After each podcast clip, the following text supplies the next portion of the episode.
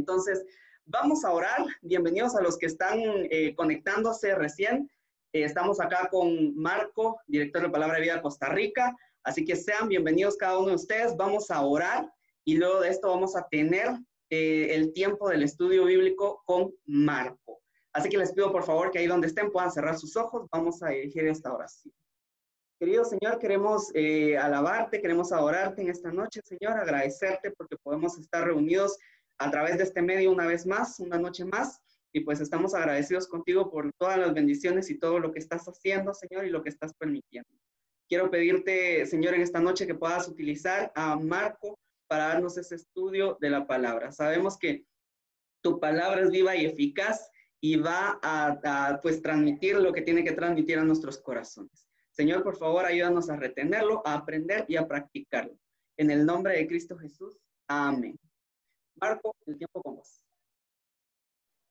Bueno, muchas gracias. Eh, bueno, como les dije, es un privilegio estar acá, ¿verdad? Ojalá la mayoría pudiera estar poniendo ahí las camaritas para poderles estar conociendo también, ¿verdad? Me gustaría mucho estarles viendo y estar conociéndoles, así que les agradecería ahí los que puedan, ¿verdad? Yo sé que a veces la conexión es un poco complicada. Eh, nosotros también tenemos la misma dificultad aquí. Si ustedes ven el fondo de pantalla, ese es el fondo del campamento de Palabra de Vida aquí en Costa Rica, ¿verdad? Ahí están todos invitados. Ya algunos de ustedes han estado acá, como Asa, como eh, Yeye, ¿verdad? Eh, entonces, este, ahí les invitamos para que puedan estar acá. Bueno, Vamos a, vamos a entrar al punto, ¿verdad? Más que todo que para aprovechar el tiempo. Y a mí me tocó eh, en el capítulo 2, están viendo ustedes las iglesias, ¿verdad? A mí me tocó el mensaje a la iglesia de Tiatira. Y ahí vamos a hacer algo para no tener yo todo el monólogo, ¿verdad? Ahí le voy a pedir a Asael si me puedes leer todos los versículos. Yo sé que ahí probablemente algunos ya lo leyeron, entonces si puedes leer los versículos de, de, la iglesia de Tiatira, ¿verdad? Pero vamos a hacerlo así para poder ir aprovechando el tiempo. Entonces yo te voy diciendo qué versículos va leyendo Asa con respecto a esos. Hay otros pasajes que simplemente los voy a citar por cuestión de tiempo, ¿verdad? Y el que quiera ya anotarlos, pues lo pueden anotar. De hecho, estoy viendo que, que lo están grabando, así es que no hay ningún problema. Eh, sería mucho mejor, así lo pueden tener grabado. Pero vamos a ir entrando al tema ahora. Y una de las cosas que pude estar aprendiendo con la iglesia, con todo lo que son las iglesias, estuve viendo las, las que estaban viendo anteriormente, ¿verdad? No, no pude estar en la reunión pasada que estaba él eh, y lo vi como un poco tarde el aviso, entonces ya estaba con otras cosas, pero es interesante porque dentro de las cartas, ¿verdad? Hay tres niveles que nosotros podemos estar aplicando. La primer nivel que podemos estarlo aplicando desde el, desde el aspecto directo. ¿Cuál es la, el aspecto directo? Es hacia las iglesias en esa época. Por, para resumirlo de una forma, hacia las iglesias en esa época. La otra forma, el segundo nivel en que podemos estarlo aplicando es a nivel universal. Eso quiere decir que cada carta tiene un mensaje que se aplica a todas las iglesias en todos los tiempos, ¿verdad? Existía o existe todavía algunas personas que piensan que eso era solamente para las iglesias en ciertas épocas, ¿no? O que cierta época pasaba una iglesia. Bueno, ahí hacían diferentes conclusiones. Yo estuve, pues, eh, em, estudiando un poco y viendo algunos, este, algunos autores como Pérez Millo, ¿verdad? Samuel Pérez Millo, como otros más ahí, eh, Matthew Henry y otros y la mayoría de ellos coinciden en el hecho de la parte universal, pero también en lo que es el tercer nivel, que es la personal. Y es, es ahí donde yo quiero que vos y yo nos centremos. ¿verdad? Si bien es cierto, vamos a verlo en una forma universal desde el aspecto de, porque ya lo que, lo que es directo ya pasó, lo que es, eh, incluso podemos incluirlo en nuestras iglesias, la realidad de las cosas es que hoy me gustaría que vos y yo dispusiéramos el corazón para qué? Para que Dios nos hable de una forma personal. ¿Por qué? Porque ese es el, tercer nivel, ¿verdad? Eh, y es que habla directamente a cada persona. Ahora, el tema principal eh, en la cual nos enfocaremos, y es específicamente con el mensaje de la iglesia Tatira, habla ah, de la transigencia moral específicamente, ¿verdad? Ese es el, es el mal que ellos tenían y vamos a ir desarrollando un poquito eso, ¿verdad? Pero ahí, eh, como les dije, es del, del, capítulo 2, del versículo 18 hasta el 29, pero vamos a ir leyendo eh, versículos por versículos para que pueda ser un poco más comprensible. Y una de las cosas que, o lo que pasaba con Tiatira es que se le censuró por consentir o aceptar pecados de inmoralidad. O sea, moralmente estaban como la iglesia siendo cuestionados por Cristo. Como iglesia estaban siendo cuestionados por Cristo en ese aspecto, ¿verdad? Ahora, el hecho de ser tolerante en permitir que se engañe a los creyentes para que pequen, recibe la amenaza de que habría juicio o tribulación y muerte. ¿Por qué? Porque la misma iglesia estaba aceptando que, digámoslo de una palabra nuestra, tal vez embaucaran o engañaran o llevaran a creyentes a pecar, ¿verdad? Ahora, después vamos a hacer un poquito más de contexto en ese aspecto. Por eh, los capítulos 2 y capítulo 3 corresponden a la división de las cosas que son, ¿verdad? Según capítulo 1, 19.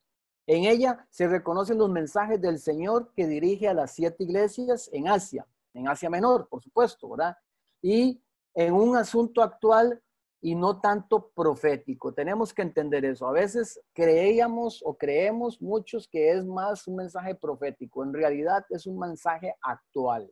Es un mensaje en el cual vos y yo tenemos que estar meditando en una forma evidentemente individual, ¿verdad? Delante de nuestro Dios. Ahora, un poquito más de contexto ahí. tenemos que recordar eh, yo me imagino que la mayoría de ustedes lo saben, ¿verdad? Eh, ¿Dónde estaba situado Tiatira, verdad? Estaba situado alrededor, algunos dicen que entre 65, 70 75 kilómetros de Pérgamo. Y al no estar ella en una zona montañosa, sino en una planicie, ella no tenía, no tenía ningún tipo de defensa. Entonces, ¿qué pasaba con eso? Que había un regimiento destacado de romanos, de, de ¿verdad?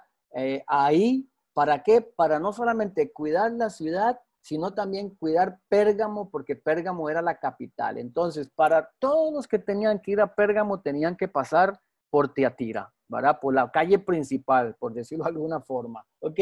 Entonces, ahí un poquito para que conozcamos dónde estaba ubicada, ¿verdad? Y eh, cuál era su, su entorno. Ahora, Tiatira tenía una gran ventaja y es que se volvió una ciudad muy comercial. ¿Por qué? Porque tenía muchos tipos de, este, eh, em, digamos, oficios, ¿verdad? Estaba, por ejemplo, lo que eran los que vendían eh, telas, era muy famoso por, por, por la pintura para las telas, por los tintes, ¿verdad? Habían también vendedores de cuero, curtidores, alfareros, o sea, sastres, había una gran gama de oficios en ese lugar, entonces había sido la razón por la cual la ciudad de Tiatira había crecido tanto, ¿verdad? Y se había vuelto pues bastante importante.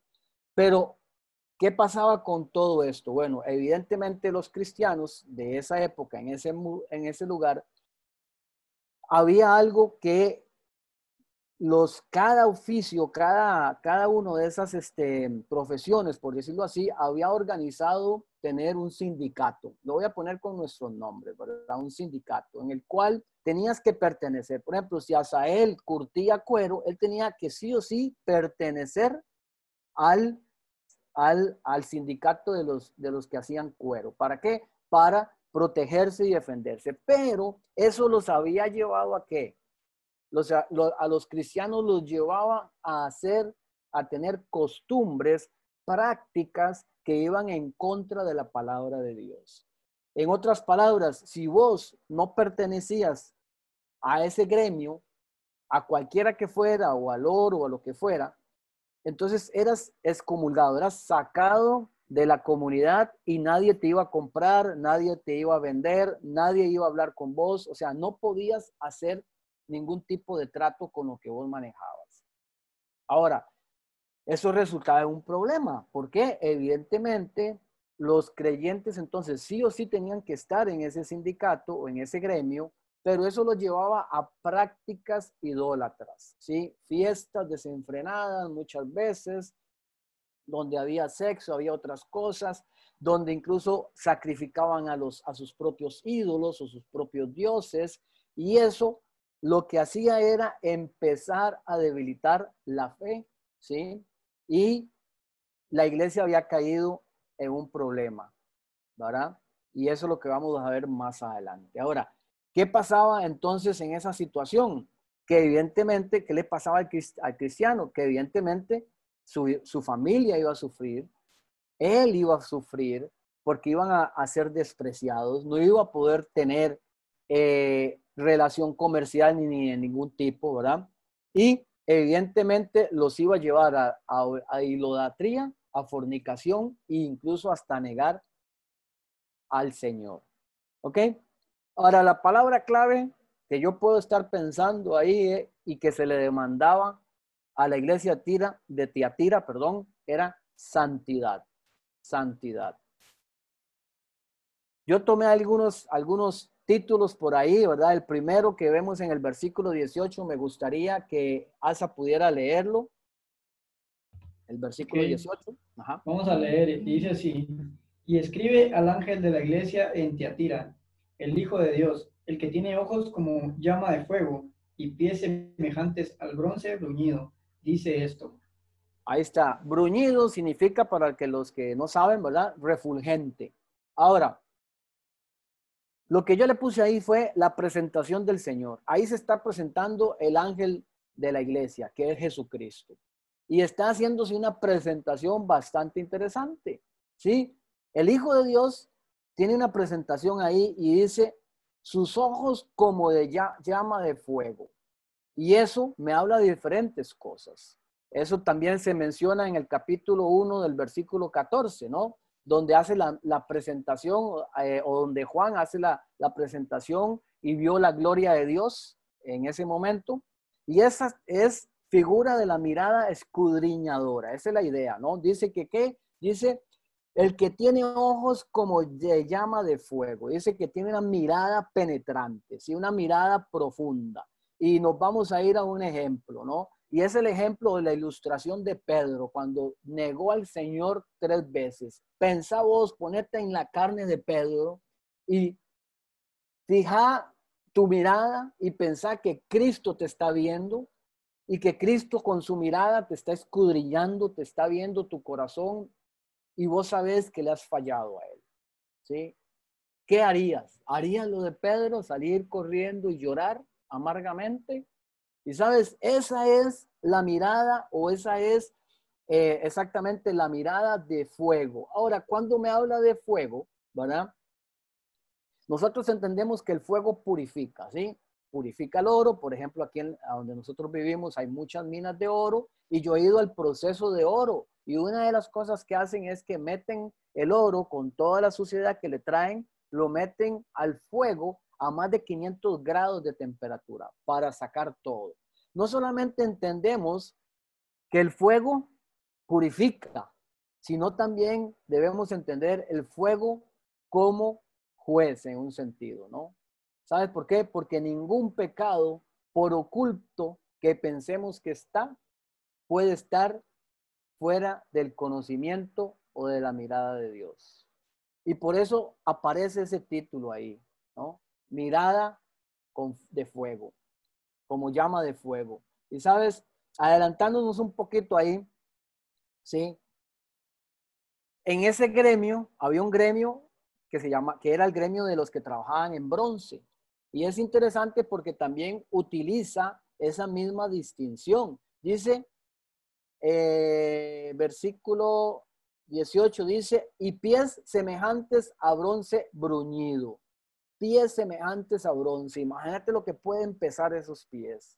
Y sabes, probablemente utilizó esa figura para dar a entender a estos hombres lo que eso significaba. ¿Por qué? Porque no solamente es el hecho de que va a sacar todo, ¿verdad? Con el oro, va a purificar las impurezas, va a penetrar a lo más profundo de tu corazón y de mi corazón, como oraba ahora eh, Yeye, ¿verdad? José, bueno, no sé si le dicen así, bueno, sí, ok. Ahora, ¿sabes? Sino que también habla de ese, ese bronce bruñido Y ahí habla y está comparándolo con el capítulo 1 del versículo 15. Son pies apercibidos para entrar en juicio y pisotear. En una figura muy gráfica a sus adversarios. Por ejemplo, eso lo podríamos encontrar en Salmos 2.9 y en Isaías 63.3. ¿Ok? Ahora, esta figura pone de relieve la intención judicial de la acción de Dios, del Señor, perdón, Jesucristo, que contra quienes mantienen una conducta contraria a Él y a su voluntad. La presentación es ya una advertencia contra qué? Contra el mensaje o con lo que el mensaje sigue hacia la iglesia, ¿verdad? Y hay una duda ahí en la presentación del Señor y es un aviso que vendrá hacia la iglesia de Tiatira. ¿Sí? ¿En qué sentido? Cuando el Señor nos ve con los ojos de llama y fuego escudriña nuestro corazón, escudriña nuestro interior. Ahora, eso lo hace con la presentación en el primer versículo que leímos. ¿sí? Imagínate que te presentes el Señor así y te diga ojos de, con llama de fuego, ¿verdad? que te escudriña en lo más profundo de tu corazón, porque Dios, recuerden que no mira lo que mira el hombre, ¿verdad? Sino ve más allá de nosotros, en lo profundo de nuestro corazón, sino que viene con pies de bronce para cumplir con justicia, ¿verdad? y demandar. Ahora, el versículo 19 me nos habla de un reconocimiento. ¿Me puedes leer ahí, Asael, por favor? Dice, yo conozco tus obras y amor y fe y servicio y tu paciencia y que tus obras postreras son más que las primeras. Ahí está, dice, yo conozco tus obras. Y viene hablando de cuatro obras. Uno, dos, tres, cuatro, cinco obras, perdón. Amor, fe, servicio, paciencia y al último las de obras eh, postreras, ¿verdad? Ahora, estas obras evidentemente no somos las que nosotros podemos hacer en nuestro propio esfuerzo personal, es evidente, sino en el esfuerzo del fruto del Espíritu en nosotros, ¿sí? Porque habla de las virtudes que señalan ¿sí? Y una de las cosas que tenemos que entender es, ¿cómo podemos saber eso? Bueno, porque Efesios 2.10 nos habla de eso, de obras que Dios preparó de antemano. ¿Para qué? Para que anduviésemos en ellas. Ajá. Entonces significa que esas obras, esa es la primer virtud, ¿verdad? Que el Señor destaca. Perdón, sí, que el Señor destaca. Ahora, el amor, ah, Perdón, ahí me, adelanté un poquito. Realmente la primera virtud es amor. Disculpen ahí, pero ahí me adelanté un poquito, ¿verdad? Ahora, es el distintivo verdadero cristiano, ¿sí? Eso lo vemos en Juan 13:35, a diferencia del caso de las otras iglesias como Éfeso, la iglesia de Tiatira no se había apartado del amor. Es interesante porque Tiatira más bien se le reconoce como una persona o como una iglesia que ha mantenido el amor. ¿sí? Que ha mantenido el amor. Y nosotros lo podemos ver en el en Romanos, por ejemplo, nos menciona algo en Gálatas 5:22, en Romanos 5:5, es el amor de Cristo mismo reflejado. Por tanto, la fuente del amor mutuo entre los cristianos, ¿sí? ¿Qué significa eso? Significa que Teatira había conservado su amor, no como Éfeso, que había perdido su primer amor, y que entonces eso va a mostrar la obra de Cristo. El amor no solo es algo afectivo, ¿ok? No solamente es, una, es un afecto, sino también es una entrega. Eso es lo que representa el amor. Y eso es lo que representaba en Tiatira. Pero no solamente eso, la segunda, en la segunda en la lista habla de fidelidad o de fe. Obviamente también la fe significa fidelidad. Y bueno, algunos comentaristas por ahí dicen que no es seguro qué significaba. O sea, no, no, te, no se tiene claro qué es lo que significa, porque también puede significar lealtad. Yo personalmente me, me inclino por la idea de que ahí está hablando de lealtad, la fe o la fidelidad de lealtad. ¿Por qué? Porque Teatira había mantenido, había mantenido la fidelidad en Dios, mostrándola con su amor. Ahora, la fidelidad es un principio de vida cristiana. No solo se relaciona con Dios, sino que también, perdón, en relación con sus semejantes, ¿sí? Y sus actos. ¿Ok? La fidelidad es la lealtad constante al Señor como resultado de una correcta comunión con Él. Si realmente nosotros tenemos una comunión con Dios, nosotros vamos a ser fieles a Dios, vamos a ser constantes a Dios. ¿sí? Y eso es muy importante. Yo creo que estas virtudes nosotros debemos estar analizándolas individualmente como hablamos al principio y debemos estar analizando nuestra vida. ¿sí? Ahora, la tercera virtud es el servicio y había de diaconía, que realmente significa el hecho de una característica de las personas en servir a otros, ¿no? Como lo que estaba hablando hoy JJ, que era que van a ir a dar alimentos a, familias pobres. Eso es parte del servicio. Eso es lo que todo cristiano debería practicar en su vida. ¿Por qué? Porque es la manifestación del amor y de la comunión con Dios. ¿Sí? Y entonces eso es un producto, yo lo veo así, es un producto de lo que yo tengo en mi vida, en mi corazón.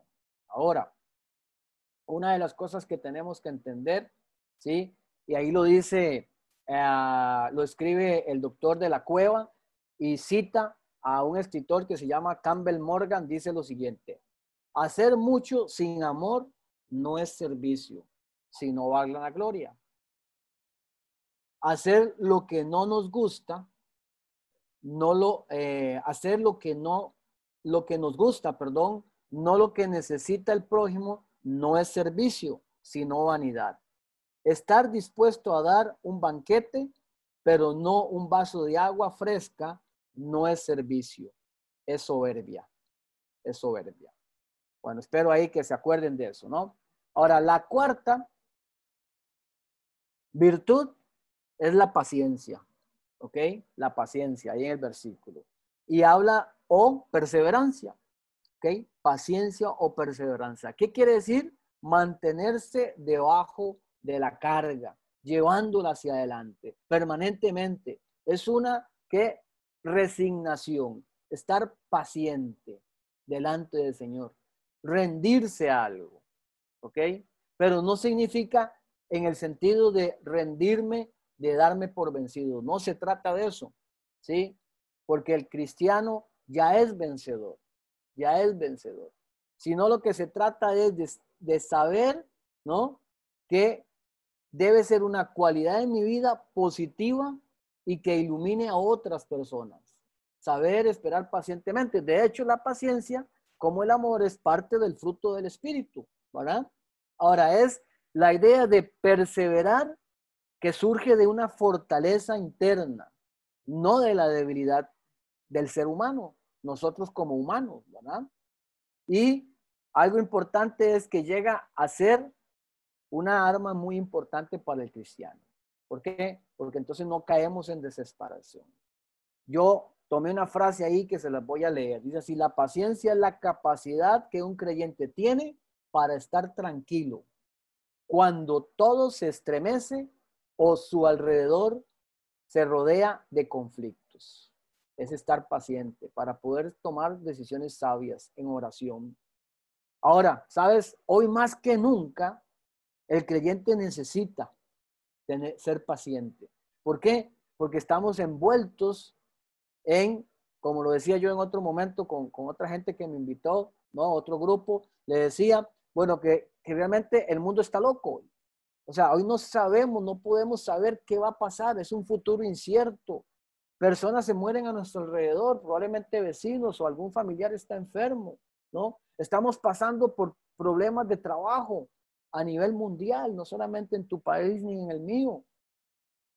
Y sabes, en medio de todo eso, nosotros debemos estar pacientemente confiando en el Señor. ¿Sí? Y hoy más que nunca es algo que tenemos que estar utilizando. ¿Sabes? Algo que yo mencionaba el otro día estaba, eh, eh, me invitaron a enseñar al, Ministerio de Palabra de Vida allá en Guatemala y les decía Sabes, nosotros los cristianos durante años, no sé cuánto tienes vos de ser creyente, pero durante años hemos estado predicando del amor de Dios, hemos estado predicando de el dominio que viene del Espíritu Santo, de todo eso. Hoy, ¿sabes qué es lo que necesita el mundo?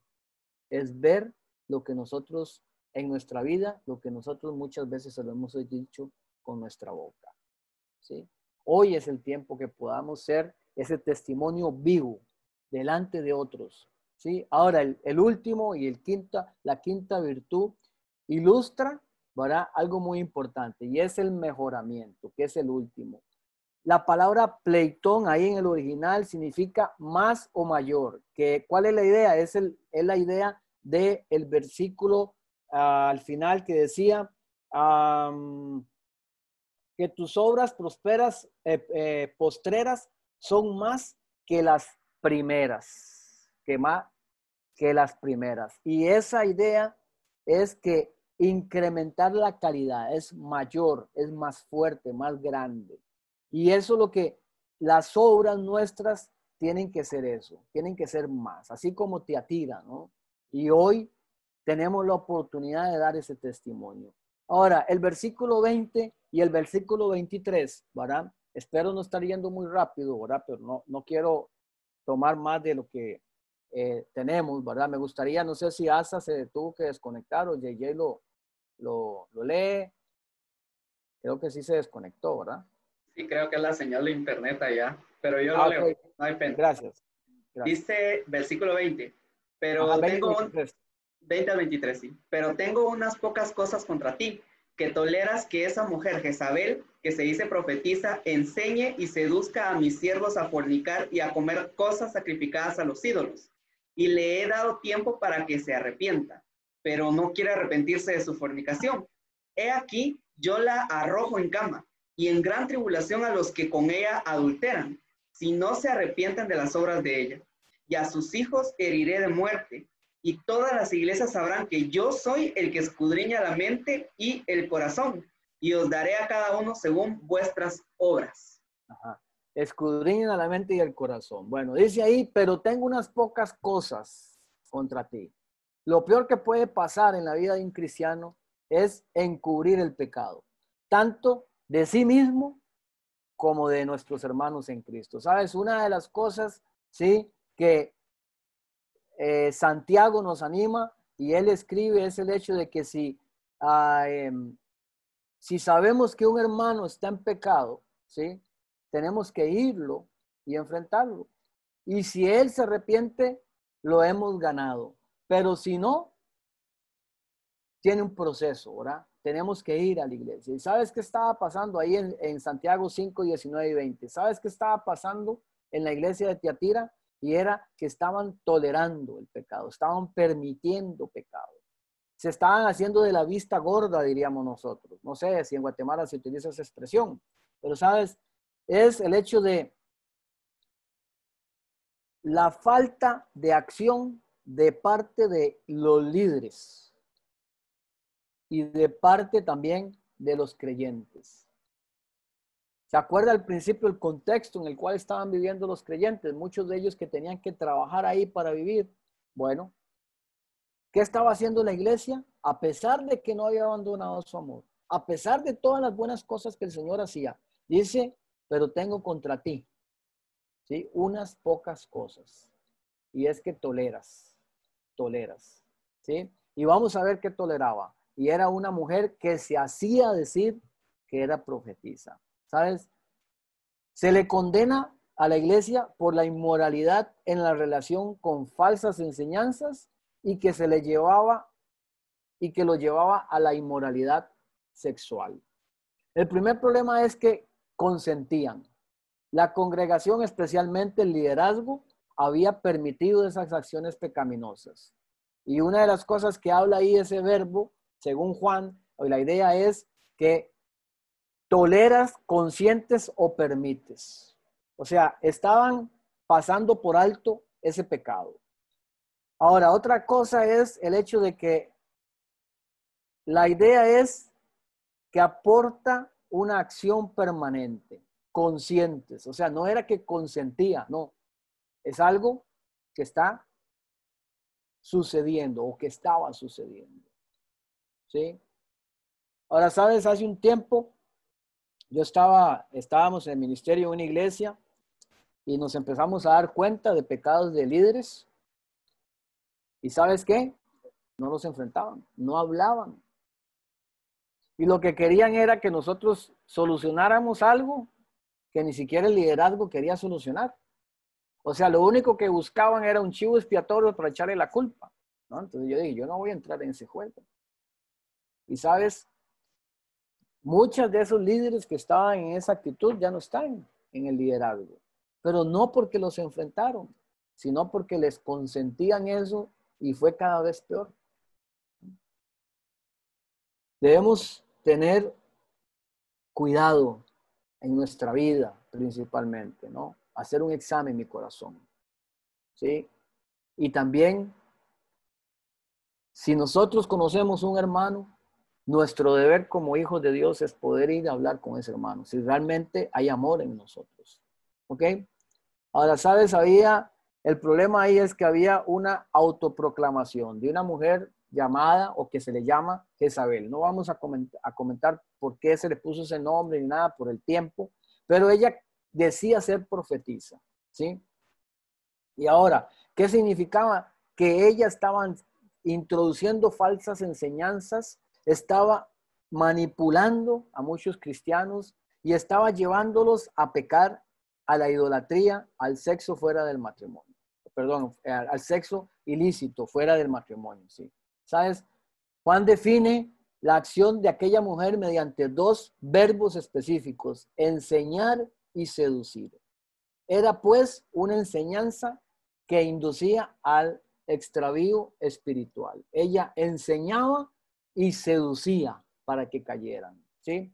Según de Pedro 2.18, ahí para que lo puedan tener, habla del engaño que esta mujer tenía, ¿no? ¿Cómo podemos nosotros cuidarnos, ¿no? ¿Por qué? Porque sucedió también en los tiempos apostólicos. Y sabes, muchas veces no solamente alcanza al creyente débil, sino también puede hacer daño incluso a diferentes tipos de creyentes, ¿no? Aún hasta en el liderazgo puede haber eso, puede haber pecado. ¿Sabes por qué? Porque no hay, hay poca capacidad, ¿no? Y una de las cosas que debemos cuidarnos es porque ahí Jesucristo dice que engañaba o seducía a mis siervos. Y la enseñanza ahí de esa mujer en Tiatira, primeramente, era una práctica completamente de sexual, ¿verdad?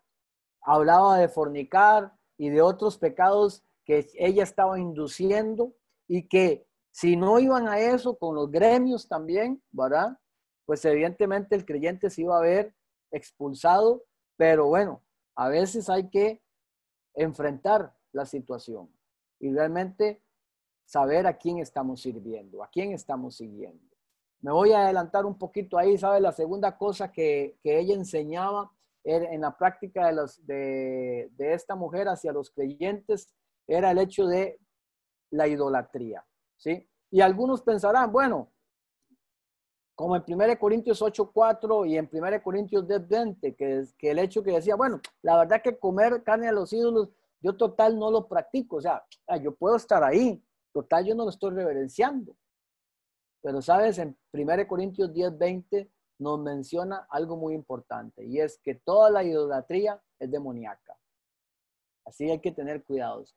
Teniendo que limitarse a la, interpretación, o nos vamos a, limitar a la interpretación de los versículos como tal, ¿sí? y en el contexto bíblico específicamente, no podemos llegar a, a hacer afirmaciones concretas con respecto en qué se consentía y cuál es la enseñanza específica de esta profetisa, ¿verdad? Sí se sabe en forma general, pero hay una duda que estaba en torno a lo moral desde el, desde el aspecto pagano.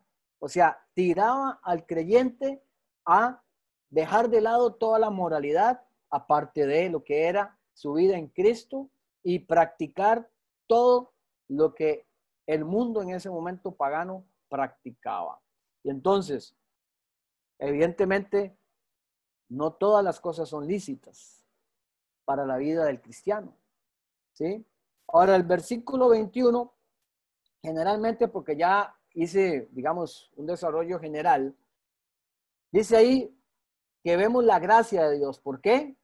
Porque Él le estaba dando tiempo a que se arrepintiera, pero ella no quiso arrepentirse. Y sabes, cuando habla ahí la expresión que le di oportunidad, habla de que él estaba esperando un cambio. Jesucristo estaba esperando un cambio de esa mujer. Pero sabes una cosa que yo empecé a ver y es que particularmente creo, algunos dicen que pudo haber sido creyente, particularmente me inclino con la posición de que esta mujer no era cristiana. ¿Sí? Porque ella seguía practicando el pecado. El cristiano, si sabe que está pecando, confiesa y se aparta. Pero si no confiesa y no se aparta y sigue en esa actitud, es muy probable que no sea cristiano. Ahora, ¿sabes por qué? Porque no solamente eso, sino llevaba a blasfemar y a otras cosas, Alex, a extraviar por completo el camino. ¿Sí? La frase no quiere obedece a una decisión única. O sea, ella había decidido no arrepentirse no arrepentirse. Entonces ahí es donde yo específicamente creo que realmente ella no era una cristiana, sino que simplemente se había autodenominado. ¿Para qué? Para poder entrar con su doctrina dentro de la iglesia. Pudo haber estado en la iglesia perfectamente, pero no necesariamente era una hija de Dios, ¿sí? Ella rechazó voluntariamente la oportunidad que Jesucristo le estaba dando. Ahora, si nos adelantamos un poquito, ¿verdad? Vamos a ver algo interesante, ahora vamos a ver rápidamente el, el 22 y el 23. Eh, no sé cómo estoy con el tiempo porque lo perdí. Estaba viendo ahí en el relojito y lo perdí. ¿Sabes? Y una de las cosas que hablaba ahí dice, en el 22 dice que la va a qué? A postrar, a postrar y a castigar.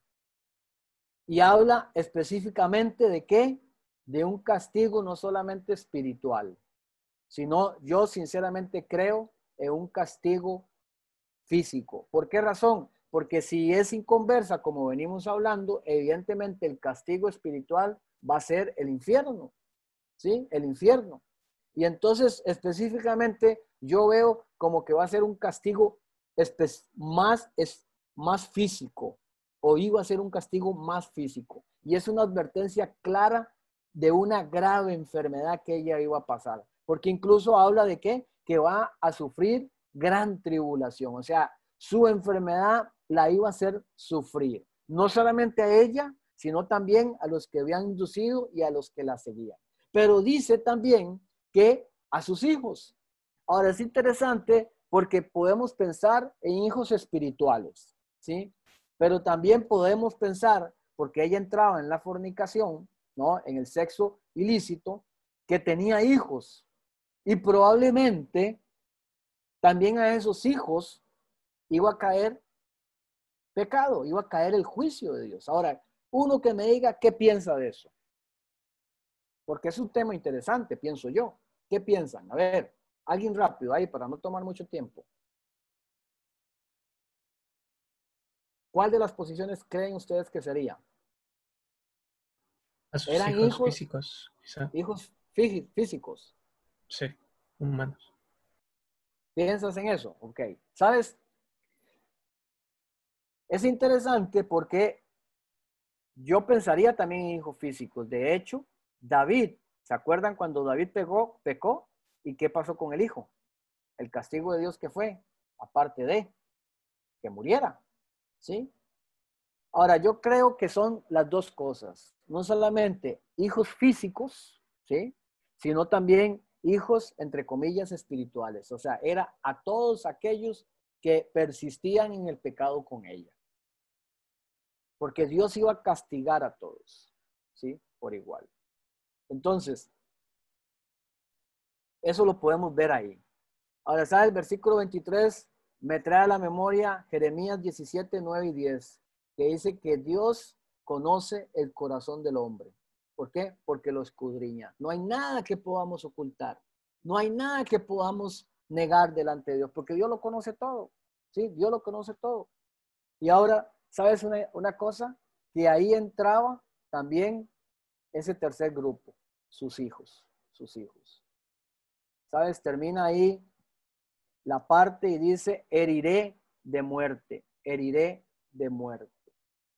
La idea ahí es precisamente que va a ser una muerte física, obvio, ¿verdad? Pero también la muerte espiritual, porque había arrastrado a muchos que tal vez ni siquiera eran cristianos, pero habían otros cristianos que evidentemente no iban a entrar dentro del juicio de la muerte espiritual. ¿Por qué? Porque no, porque eran salvos, pero sí podía Dios disciplinarles. Recuerde que Dios al que ama, ¿qué? Castiga. ¿Sí? Ahora, con certeza, a la mujer iba a haber castigo y aquellos que le seguían. ¿Sí? Y aquellos que le seguían. Ahora, ¿sabes? Hay tres tipos de pecado. Nosotros podemos pecar sin conocimiento o por ignorancia. Podemos pecar por olvido en un sentido de que no nos dimos cuenta, pero sabes que hay un el pecado voluntario.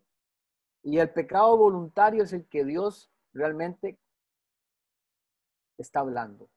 ¿sí? Es el que está mencionando acá. ¿Por qué? Porque ella misma negaba arrepentirse y todos los demás que la seguían igual. ¿Sabes? El pecado voluntario es el mayor desprecio de manifestación hacia Dios. Es el mayor desprecio de manifestación hacia Dios. ¿Sí? Y evidentemente Dios puede castigar a algunos también, como lo vemos en 1 Corintios 11:30, ahora en la institución de la cena, que dice que aún algunos duermen, ¿sí? Algunos duermen. Ahora, terminando ahí, bueno, no terminando, pero sí adelantándome, ahora de la exhortación y la instrucción del versículo 24 25. Pero voy a mencionar, no lo vamos a leer por el tiempo, pero voy a mencionar algunas cosas. Es interesante porque en Hechos 15, 28 al 29 hablaba de una carga que pusieron sobre el legalismo de los creyentes, ¿sí? Y el ascetismo. ¿Cuál es la idea del ascetismo? Era el hecho de negarse a sí mismo pensando, ¿sí? En lograr un nivel espiritual, pero evidentemente con una posición errónea, pensando de que de por sí el cuerpo físico ya era malo y estaban mal dirigidos. ¿Por qué? porque entonces empezaban a llevarlos en una actitud de querer hacer y pecar sin tener consecuencias. ¿Sí? ¿Sabes? Dios no les pidió medidas extremas, incluso en el versículo 25 vemos cómo Él habla con la iglesia. ¿Por qué? Porque aún así la iglesia había mantenido algo muy importante y dice ahí, pero lo que tenéis, retenerlo hasta que yo venga. Qué interesante, ¿verdad? Porque a pesar de todo eso, la iglesia había retenido algo, ¿sí? Y era el hecho de poder estar firmes. Había un pequeño grupo que se había mantenido firme delante de las presiones de la sociedad, la tentación, y que estaban creciendo en el servicio, amor, fe, paciencia, y mantenía y debían mantener esa vida hasta que Cristo viniera, dice el versículo 25, pero lo que tenéis, retenerlo hasta que yo venga. Eso es lo que Dios les iba a pedir, no les iba a pedir nada más, solamente eso al final. Y habla ahí de una promesa y una apelación que Dios habla en el versículo 26 al 29. Y las promesas son que debían ser vencedores, que si vencían, ¿sí? En Romanos 8:37 encontramos algo y es el hecho de reconocer al creyente como vencedor, ¿verdad? Romanos 8:37, recuerden, que somos más que vencedores. Y habla, interesante porque ahí que dice, dice al que venciere, habla en singular, no habla en plural, no le está hablando a toda la iglesia, le está hablando a, los creyentes individualmente. Sabes, hoy Dios te está hablando individualmente. Sabemos que tal vez no estamos viviendo la presión que vivías que atira, o los creyentes en Tiatira en esa época. Pero seamos sinceros, hay presiones en nuestra vida, ¿sí? Hay tentaciones que constantemente nos están atacando como a José, con la esposa de Potifar. Presión en el trabajo, incluso hasta para mentir, porque yo he trabajado en empresas privadas y yo sé lo que es eso. Más si trabajas atendiendo personas o vendiendo. Presión en el trabajo, presión en la sociedad, presión en el medio ambiente en que me desenvuelvo. Para mentir o para hacer otras cosas. Ah, pero mira, vení, tomate esta copa, no te pasa nada. No, mira, es que no sos hombre, es que, ah, vamos.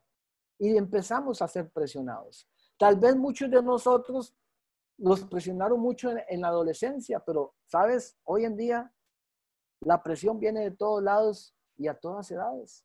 Nunca terminamos eso. Y sabes, Dios lo único que les pide es mantenerse firmes, venciendo, ¿sí? Venciendo. ¿Y sabes lo que significa eso en el original? También es atesorar, es custodiar celosamente. Eso es lo que indica ser un vencedor. ¿Sí? Tener un corazón dispuesto para el Señor. No solamente para servirle. Por eso yo dije que la palabra clave era santidad. Dios pedía a ese grupo, a esos creyentes, santidad. La obediencia es la expresión natural de una vida cristiana ya que el creyente ha sido trasladado entre la desobediencia a la obediencia, según 1 Pedro 1.2. ¿Sabes? Jesús promete grandes bendiciones para nosotros. Y obviamente por el tiempo no las vamos a poder ver, pero sabes, habla de hecho de reinar con Él, de estar un día en su presencia. Yo creo que todos debemos tener eso, pero qué lindo poder llegar delante del Señor y mantener nuestra mirada fija a Él y no salir avergonzado, porque fuimos fieles, porque fuimos vencedores en Cristo, porque Cristo es más que vencedor. Jesucristo dijo, no temáis, yo he vencido al mundo, yo he vencido al mundo. ¿Sabes? Hoy en un mundo globalizado, con el Internet, hay muchas posibilidades de muchas cosas, pero Dios nos está animando a través de Teatira, de estas últimas partes donde dice, yo solo te pido, ¿sí? Que atesores estas cosas, que seas más que vencedor. Y sabes, la obediencia es, lo, es la clave, ser obediente, ser fiel delante de Dios. Entonces, ese mensaje que debemos tomar de Cristo es entender que Él ama a su pueblo, ¿sí? Y que Él quiere que vos y yo, en medio de la aflicción, seamos fieles, mantengamos la verdad delante de Él y de las personas. Mantengamos su palabra firme. Seamos santos en nuestra conducta, en nuestra manera de caminar en la vida cristiana. Y por supuesto, rechacemos el pecado. Si practicamos todas esas cosas delante de Dios, vamos a ser fortalecidos para poder vencer el pecado. Y yo creo que eso es el mensaje que Teatira nos deja hoy, ¿no? En medio de todo eso, Dios demandaba santidad. Y es lo que Dios demanda hoy de nosotros. Y me gustaría que pudieras reflexionar de eso. Espero que haya sido de bendición. Vamos a orar. Dios, te doy gracias por este tiempo. Gracias, Señor, por tu amor, tu misericordia, por la salvación en tu Hijo Jesucristo. Gracias, Padre, porque en medio de la aflicción, en medio de las pruebas, en medio de todo lo que viene por delante, Señor, sabemos que tú nos has dado la victoria en Cristo Jesús. Señor, gracias porque tú eres nuestro pastor. Señor, porque tú nos guías. Gracias, Señor, porque podemos confiar en ti, que tú no nos vas a fallar. Oramos, Señor, para que podamos ser fieles. Oramos para que podamos manifestar el amor de Cristo. Y oramos, Señor, para que podamos mantenernos obedientes en tu palabra. Gracias en Cristo Jesús. Amén.